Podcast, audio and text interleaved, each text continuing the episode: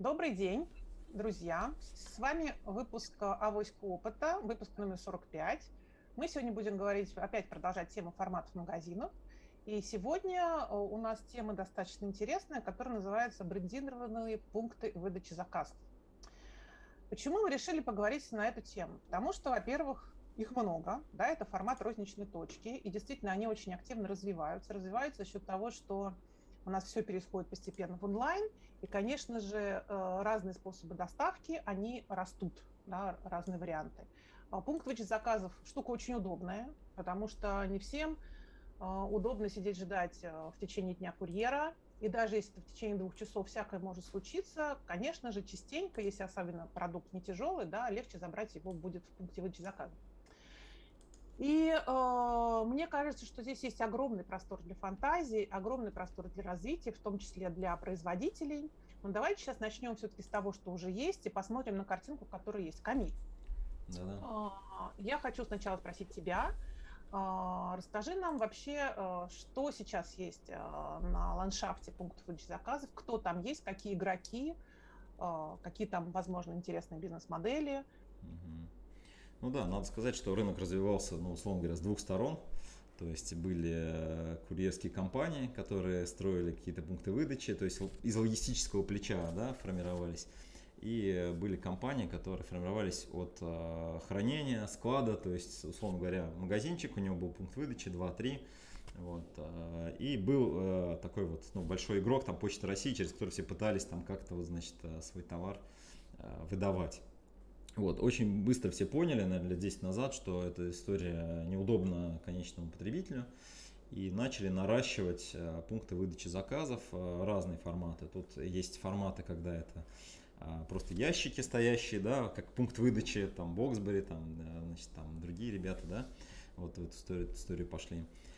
Вот. И понятно, что есть э, пункты выдачи классические, когда ты приходишь э, как типа в магазин и там ну, забираешь. Да? Вот. И фактически что происходит? Да, есть магазины, которые открыли там партнерские и так далее, выдавали через кого-то. Вот. Но в этой сфере преуспели маркетплейсы, по понятной причине, потому что большое количество товарооборота, большое количество клиентов. И фактически мы сейчас имеем структуру рынка примерно такую, что есть э, Почта Россия, это там 40 тысяч плюс э, пунктов выдачи.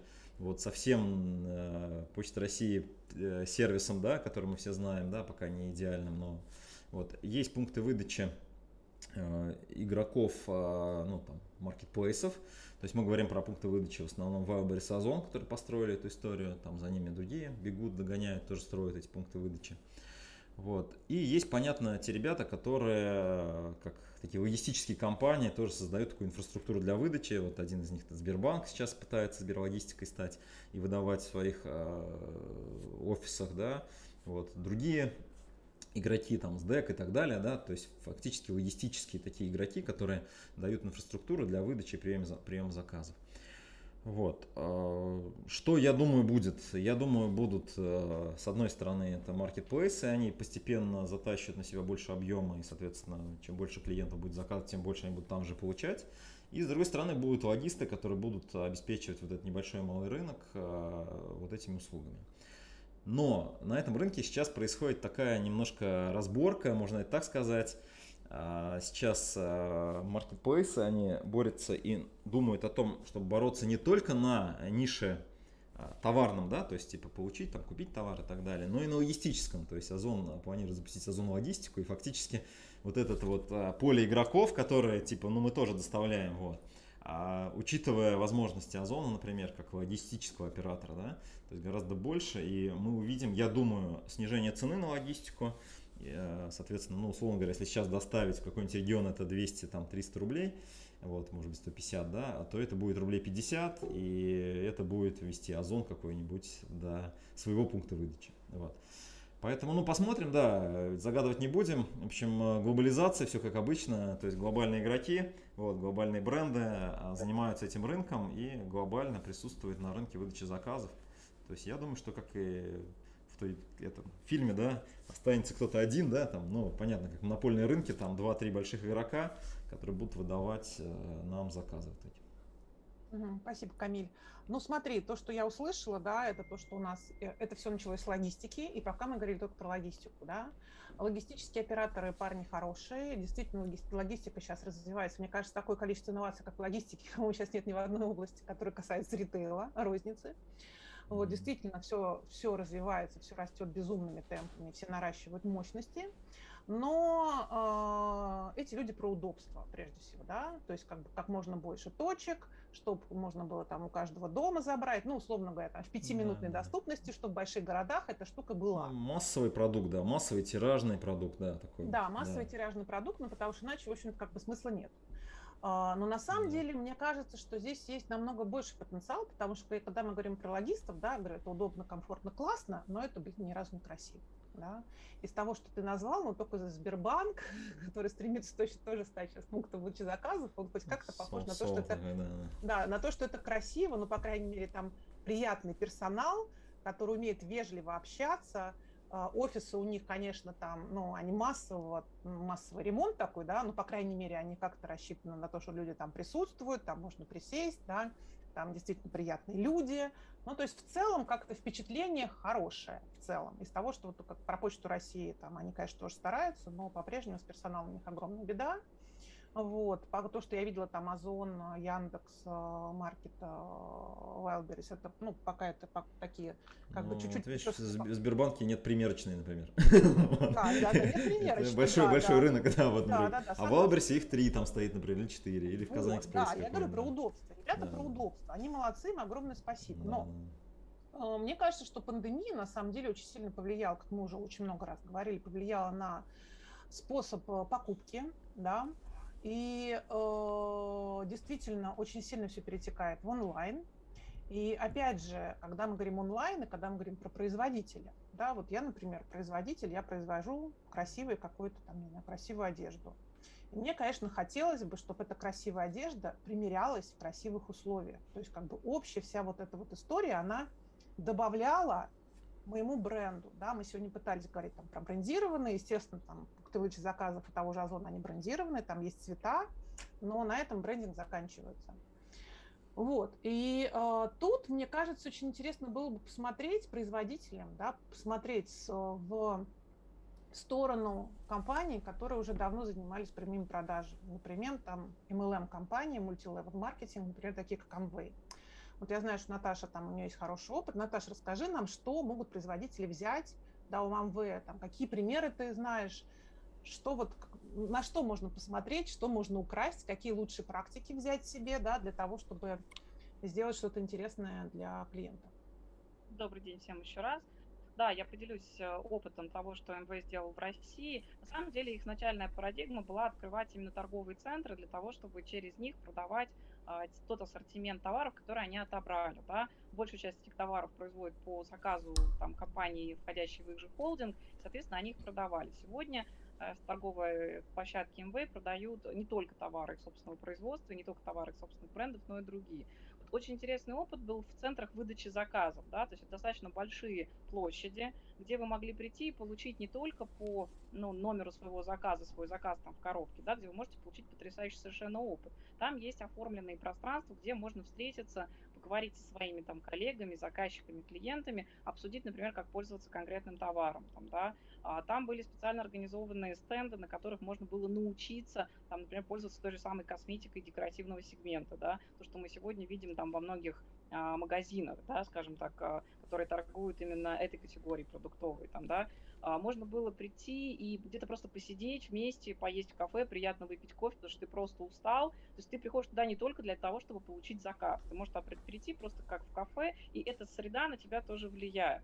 Вот эти все возможности большинство производителей, большинство даже, наверное, таких торговых операторов пока еще не отстраивает в России, но тем не менее можно посмотреть прекрасную практику. Вот начинался МВ с этой истории, если я не ошибаюсь, в 2010 или в 2011 году на территории России, да, они открыли 11 таких центров, а, то есть там в Москве, в Санкт-Петербурге, в Казани, в каких-то крупных городах, а, и туда приезжали люди даже с окрестных городов и регионов для того, чтобы просто, а, на самом деле, погрузиться в эту атмосферу. Побыть среди таких же людей, которые выбирают эти категории товаров, да. Очень интересный формат выдачи заказа. То есть можно заказать через интернет, завести клиентов там на свою страницу, на платформу и отправить их в такой пункт «Получать заказ». При этом сам а, производитель, сам бренд обеспечивает тебе очень высококлассную среду, очень приятную атмосферу, в которой можно побыть. Действительно, из всего того, что произошло за последние 10 лет на российском рынке, э, немного приблизился к этому только Сбербанк со своими пунктами выдачи заказа. Да? Но, с другой стороны, есть и альтернативные форматы, которые тоже брендированы, они тоже интересны, и они дают дополнительный сервис.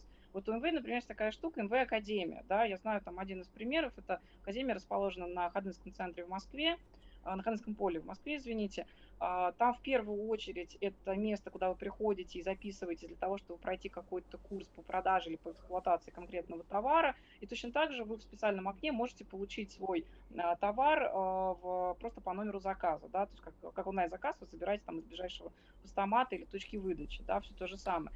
В то же самое время, то есть все сосредоточено не вокруг того, за что вы платите непосредственно деньги там за эту коробку, внутри которой что-то лежит. Да? В первую очередь это система, которая позволяет рассказать, разъяснить вам, как вы можете потреблять больше товаров этого бренда от MV, да, в частности. И вот сама по себе эта история, что вы, приглашая человека забрать заказ, получаете право потратить его время на то, чтобы влиять на него, да, то есть он добровольно на это соглашается, и более того, вы можете впечатлить его, вдохновить его, а, пригласить его туда, бывать там даже без особого повода привязки к товару, но в привязке к эмоциональному контакту с брендом. Вот мы в течение многих выпусков обсуждали так называемую уникальность. Вот здесь она как раз проявляется очень ярко, потому что это способ воздействия бренда в этот момент контакта, в этот момент нахождения в этой среде, но очень ярко. Вот из того, что вот красивое, мне на ум приходят именно они. Но я могу сказать, что есть тоже достаточно интересные вещи. Мне, например, нравятся пункты выдачи заказов у детского мира. Они их делают внутри собственных магазинов. То есть вы можете прийти, у вас там рядом весь детский мир, да, вы можете не тратить время нахождения там между полками на выбор, понимая, что вам нужно что-то забрать. Вот мы там часто пользуемся, делаем подарки детям, с, с племянникам, друзьям, знакомым там, да, им обязательно заказать легче в интернете.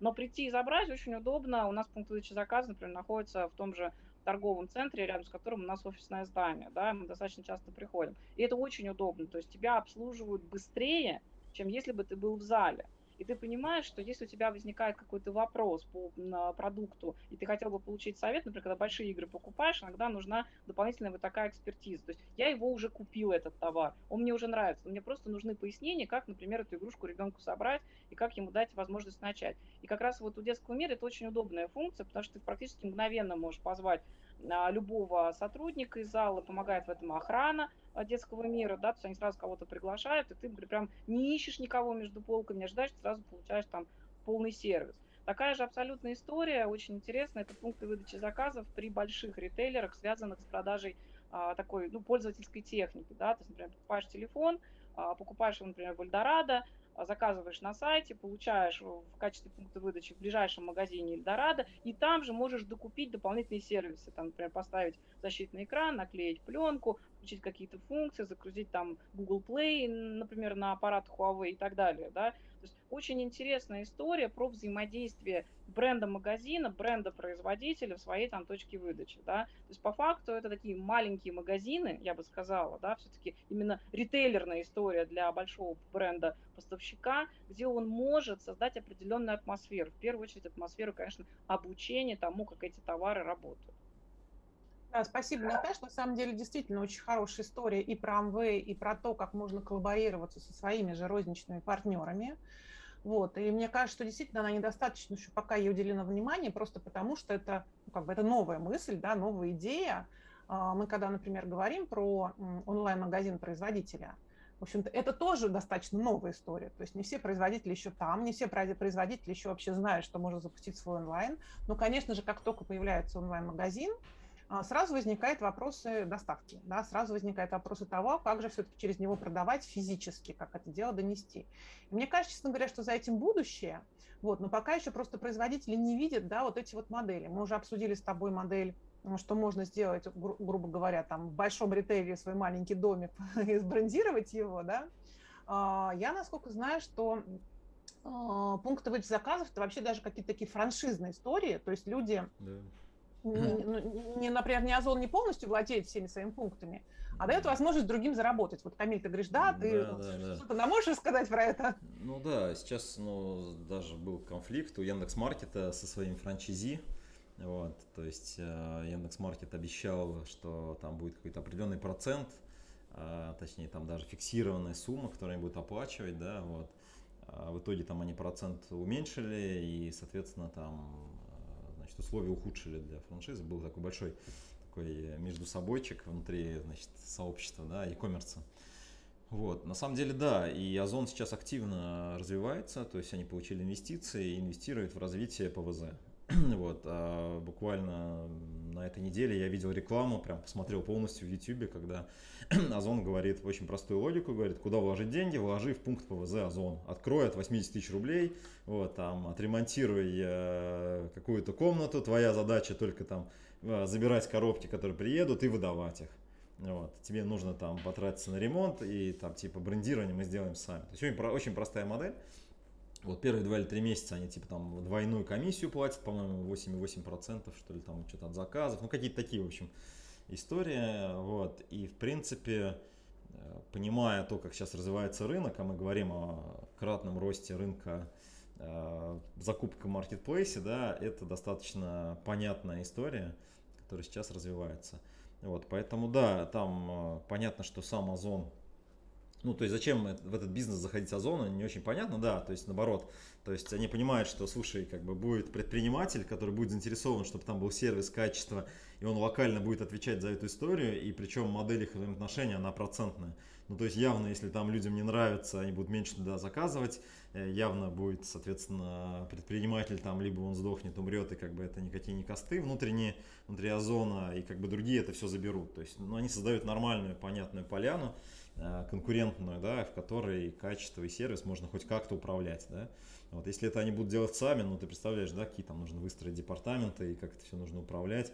Какой-то парень там из какого-то города что-то кого-то послал и что там было, на самом деле непонятно, да.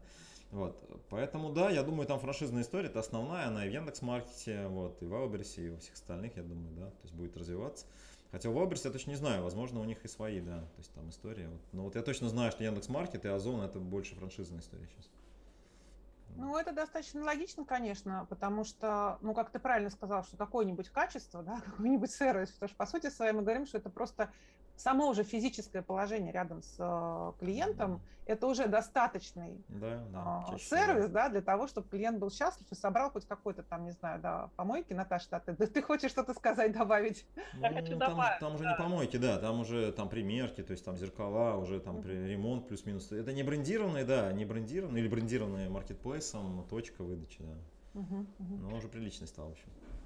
Вот э, я хотела поделиться, да, то есть опытом одного из э, заказчиков, наверное, своих клиентов, да. Очень интересная была история у ребят. Они находятся в дальней-дальней там территории России. Лет шесть назад, наверное, они стали для себя задуматься. У них там мебельный магазин, они сказали, слушай, но мы вот хотим стать пунктом выдачи заказов для разных, разных интернет-магазинов. Тогда там тренд на маркетплейс агрегаторах только-только, наверное, начинался.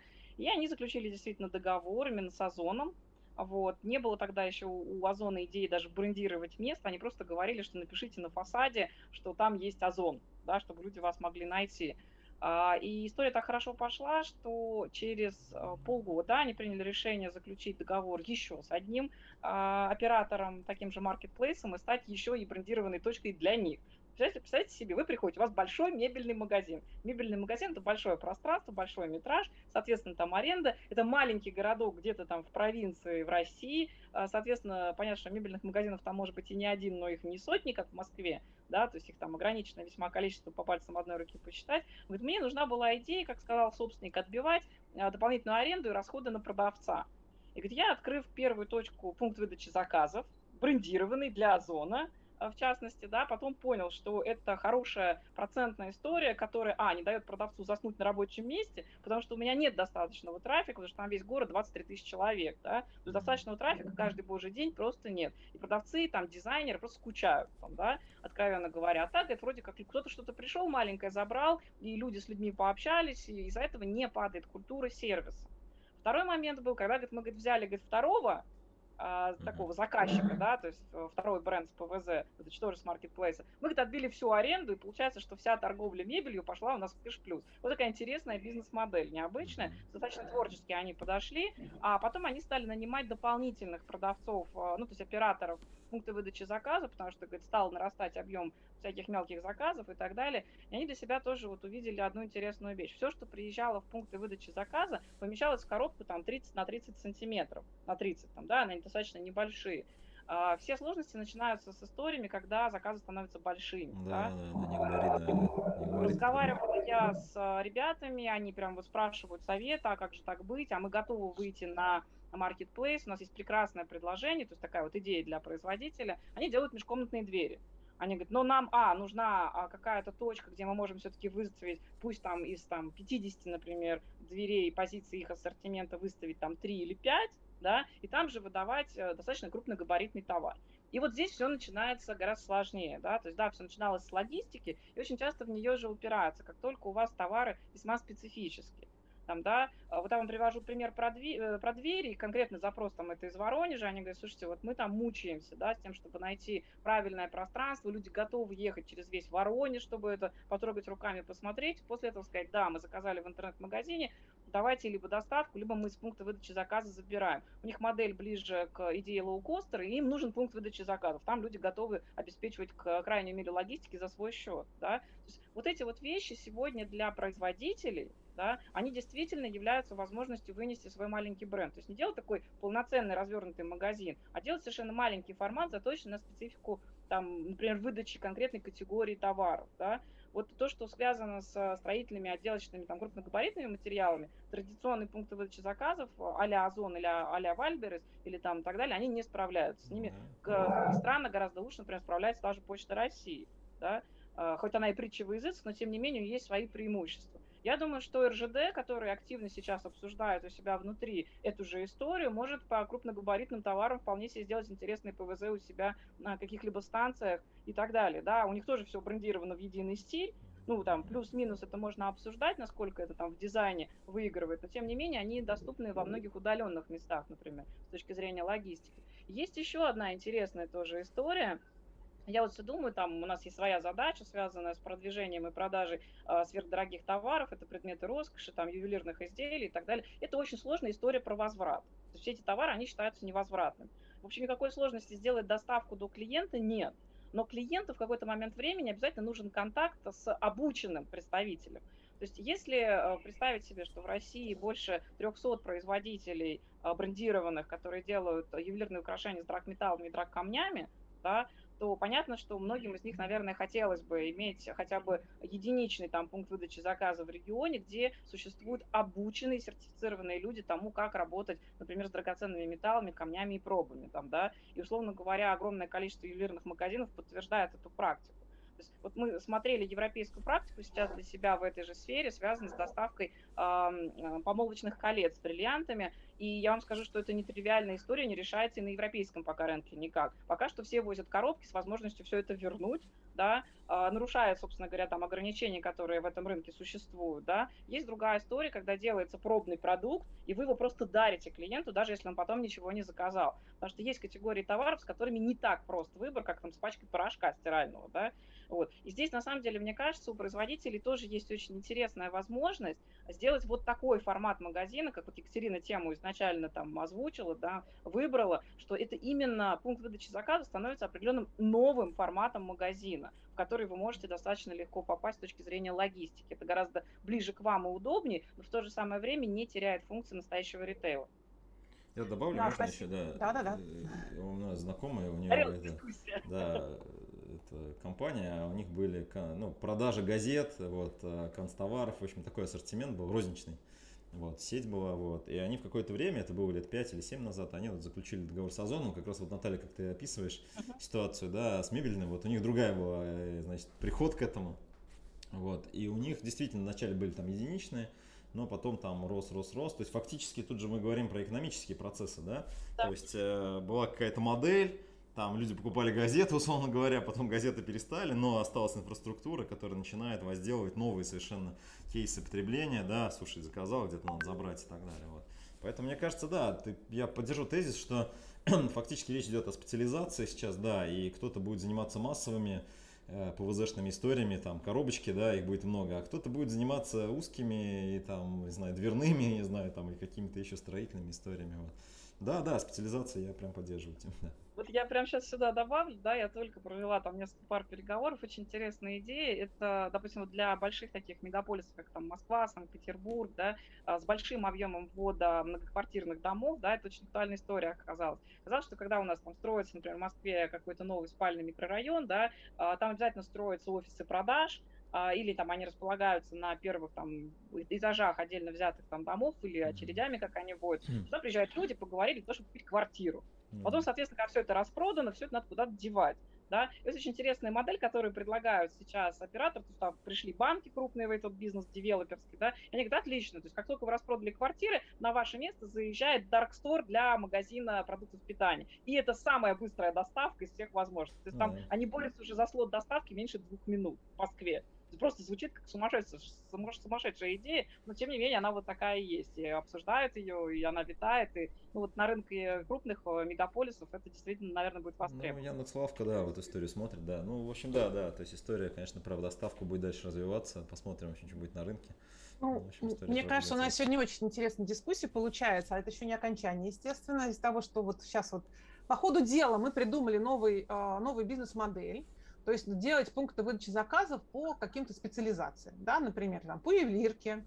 То есть ты просто делаешь красивый ювелирный магазин, ну, маленький пунктик выдачи заказов, где у тебя есть специально обученный человек, где у тебя есть красивые витрины, и где, возможно, что-то помимо пунктов выдачи заказов тоже продается, да, в каком-то минимальном количестве. Либо там те же самые строительные материалы, да, тоже можно, с одной стороны, забрать, с другой стороны, обучиться, узнать, получить консультацию, там, не знаю, может быть, подобрать что-то для следующей покупки. Вот, это так у нас побочный эффект нашего сегодняшнего эфира, как мне кажется. Вот. А, но изначально, все-таки у меня идея была действительно предложить производителям новый формат, да, чтобы они все-таки начали задумываться о том, что, ну хорошо, ну сделал ты новый магазин, что дальше? Потому что некоторые, конечно, производители делают собственную доставку, это красиво, большинство не может позволить собственную доставку, и это, в общем, получается, как получается – вот. Можно действительно выдавать через существующие пункты выдачи заказов, но опять же, как мы понимаем, не все производители хотят ассоциироваться с невысоким качеством пока еще помещения, где это находится. Вот, поэтому, в принципе, вот из того, что я услышала, мы уже проговорили про франчайзинговую модель. То есть, в принципе, франчайзинговая модель изначально а, для производителя, для развития розницы, это вообще, как бы, ну, на мой взгляд, модель номер два, да, после онлайн-магазина. Вот. И мы здесь можем сказать, что вы можете предлагать своим партнерам будущим партнерам не только магазин развивать, да, крупный магазин, а делать именно вот такие маленькие пункты выдачи заказов, да, разработать для них а, полный брендбук, полностью, там, не знаю, проекты, а, полностью разработать у дополнительные сервисы, которые там будут, полностью обучить, ну, все, что делает, короче, франчи, франчайзер, вот, то есть э, предложить своим партнерам, и действительно вход будет сильно ниже, чем в большой магазин, то есть по деньгам, возможность, соответственно, приобрести большое количество партнеров, она выше, потому что чем дешевле проект, тем проще найти людей, которые готовы туда инвестировать.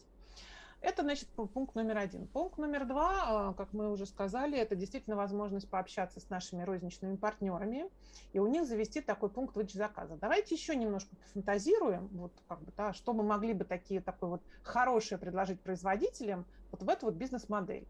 То есть что они там могли бы сделать с точки зрения услуг, что они могли сделать с точки как бы, зрения, может быть, там, не знаю, презентации новых товаров, может, какие-то эксклюзивные вещи. Вот давай начнем, Камиль, с тебя, пока Наташа думает. Слушай, ну да, здесь просто история, как вот, ну, я общался на неделю две назад с клиентом, вот, нашим, он производитель, у него есть онлайн, вот. И у производителя есть история, которую можно назвать B2B историей, да, и она на самом деле очень часто больше, чем розничная история.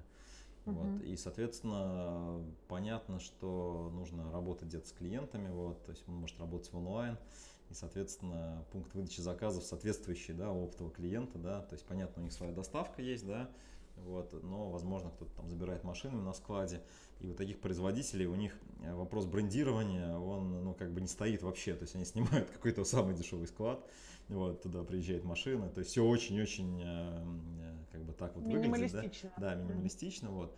Хотя менеджеры, которые принимают решения, да, они принимают решения там на кругленькую сумму, да, и мне кажется, производители, вот эта история про B2B, она немножко недоосмыслена, может быть, там недокручена, и как бы розница, она всегда такая пышная, яркая, симпатичная и красивая, вот, а B2B всегда такое скромное, сухое и там аскетичное, да.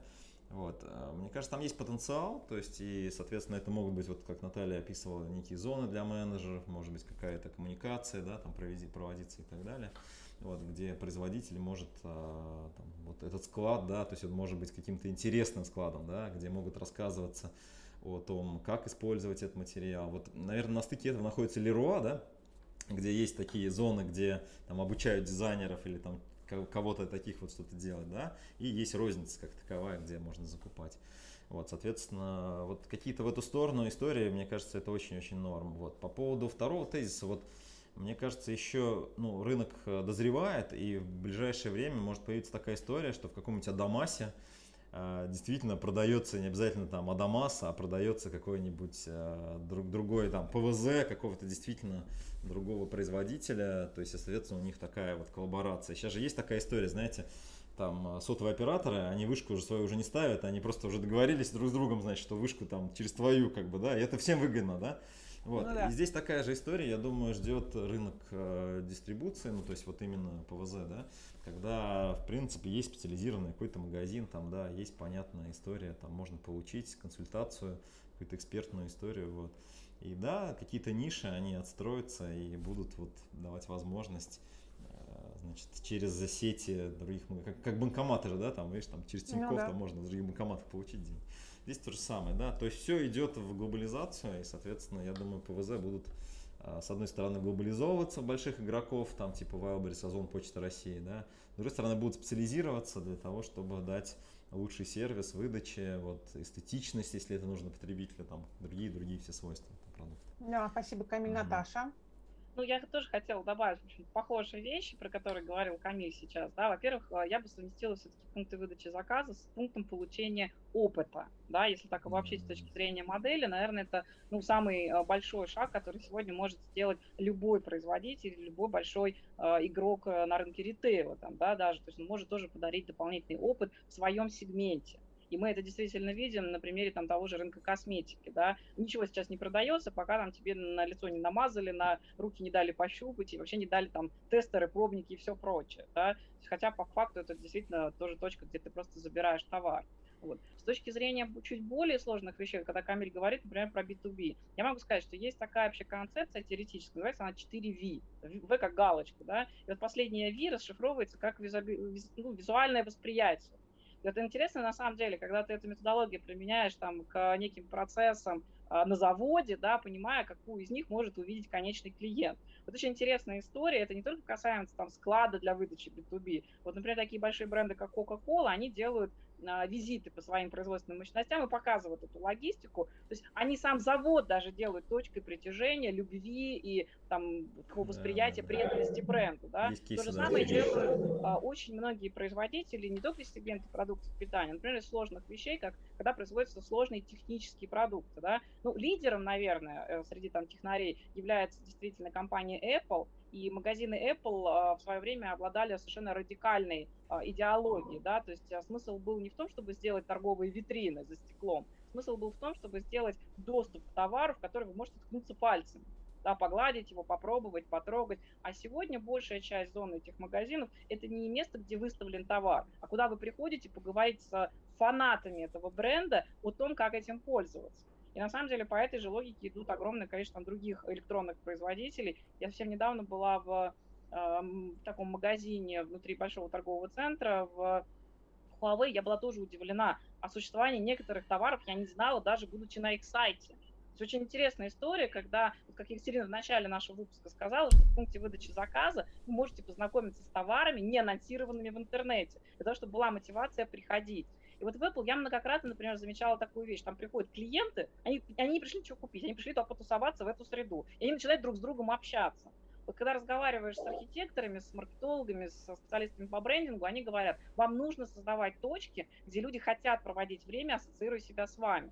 Например, там те же самые пункты выдачи заказа от Nike могут находиться внутри э, фитнес-залов, да, совершенно никак не соотнесенных непосредственно с ну, активами там, бизнеса Nike. Да. Тем не менее, они могут быть там точкой выдачи заказа и будут брендированы не конкретным брендом, там, например, а тройкой брендов, да, но тем не менее в определенной атмосфере. Еще бывают там пункты выдачи заказов, мы не коснулись в разговоре, это коллаборация да, между одной большой платформой и другой большой платформой. Таким примером в России, например, является э, контракт между X5 Retail Group это там пятерочки, карусели, перекрестки, и э, такой платформы, как liftmaster.ru. По большому счету это агрегаторы, среда, где существует крафт товара от различного рода ну, просто мастеров и ремесленников, там, да, в том числе необычных. И они очень интересны, они сделали, то есть а, магазинов, в которые вы ходите за продуктами, недалеко от вашего дома, они начали продавать товары не типового ассортимента своей полки, а абсолютно эксклюзивного ручной работы смогли для них стать платформой для выдачи. То есть бренды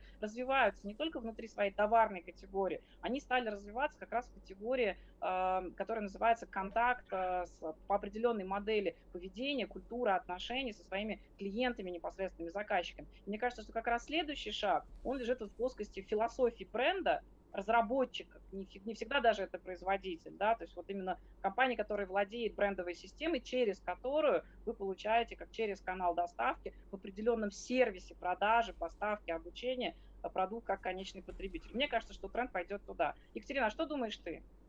Ну, на самом деле, я очень надеюсь, что тренд пойдет туда, честно говоря, потому что я вижу явно совершенно там большую перспективу. А, я немножко, как бы так, э, опасаюсь, да, что производители по-прежнему боятся розницы. А, я понимаю, почему они боятся розницы, да, потому что когда мы говорили про крупные магазины, про крупные сети, даже франшизу запустить как в качестве крупной сети, ну, с такими нормальными большими магазинами, да, это дорогое удовольствие, достаточно сложная штука, и производители многие боялись туда ходить, хотя, ну, опять же, мы делаем такие проекты для производителей, там, я знаю, и как бы других, других производителей, которые запускают франшизу, но это не очень такая активная история. Вот. А, хотя, э, опять же, вот здесь, мне кажется, это тот самый ми минимум, который можно, в принципе, взять, попробовать в качестве возможности, да, вот развития своей розничной стратегии, действительно, приложение к уже существующему онлайн-магазину, попробовать сделать что-то в области как раз э, брендированного, не брендированного с точки зрения там покрашенного в желтый или красный цвет, а именно вот брендированного по опыту, по впечатлениям, по каким-то развлечениям, по дополнительным каким-то э, ценностям, которые может предложить э, офлайн точка Потому что все-таки офлайн точка она это больше, чем интернет, это намного больше, чем доставка, да. Вот, это действительно возможность погрузиться в атмосферу бренда, и я вижу, э, мне хочется, чтобы это так развивалось. Я не, не знаю, насколько мы смогли убедить наших слушателей, что это нужно сделать, да, вот. Но мне кажется, это очень интересная история, и она должна рано или поздно получить развитие. Я думаю, рынок нас рассудит. Да, рынок все расставит по местам.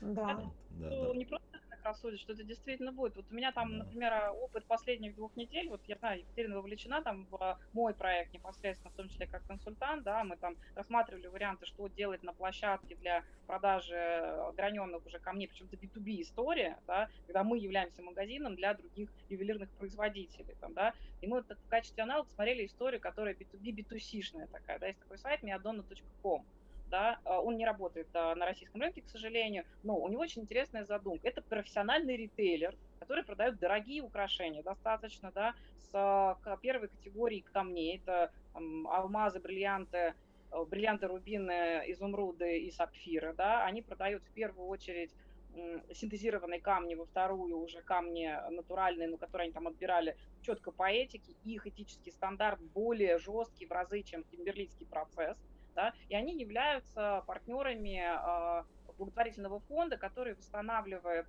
социум э, в странах Африки, где пострадали от э, ну, методов добычи, скажем, драгоценных камней, да, там очень сильно пострадала природа, там пострадала экосистема, пострадали люди, это зоны постоянных вооруженных конфликтов, и они продают вот на этой этике очень интересную историю, да, мне кажется, они тоже вот для себя, э, может быть, они как бы не совсем корректно, как пункт выдачи заказа, но это последняя миля для производителя, чего-то продать там, да, в любом случае. Они взяли очень интересную историю. Я представляю себе там попытку так сфантазировать, какой мог бы быть пункт выдачи заказа там Миадона в России, они бы все стены увешали не истории про украшения, они нам совершенно четко говорят, что 10% цены, которую вы платите, мы тратим на то, чтобы решить проблемы, порожденные красотой сверкающих камней. То есть это совершенно другая уже история про философию бренда. Конечно, они говорят, у вас выбор, есть разный. То есть вы в любом случае можете там купить красивые украшения там в сотнях мест, но здесь вы еще при этом делаете некое хорошее дело. Мне кажется, вот эти вот истории, они все равно захватят рынок. Пусть сегодня это небольшой процент, там, наверное,